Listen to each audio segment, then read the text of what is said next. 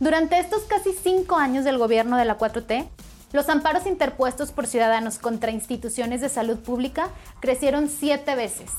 De acuerdo con el colectivo Cero Desabasto, en diciembre de 2022, 1.600 personas interpusieron recursos legales para poder ser atendidos.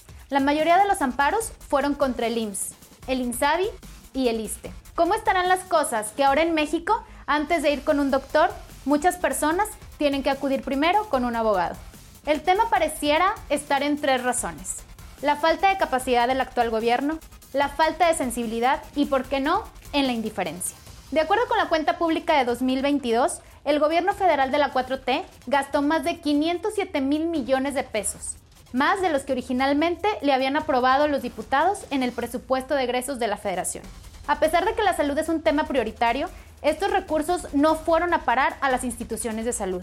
El gobierno de la 4T los destinó en su mayoría para cubrir los sobrecostos del tren Maya y de la refinería de Dos Bocas.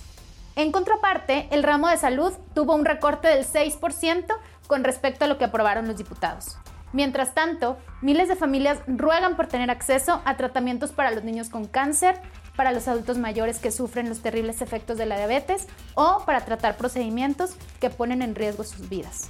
En 2018, más de 30 millones de mexicanos votaron por la 4T, porque les ofrecieron, entre otras cosas, un servicio de salud digno, con acceso gratuito a tratamientos, atención y medicamentos. A cinco años de distancia, muchos de estos 30 millones de electores tienen que acudir primero a la justicia para poder tener acceso a la salud, porque el gobierno federal no puede, no quiere o no le importa brindárselos. ¿En dónde quedó entonces la promesa de tener un sistema de salud como el de Dinamarca?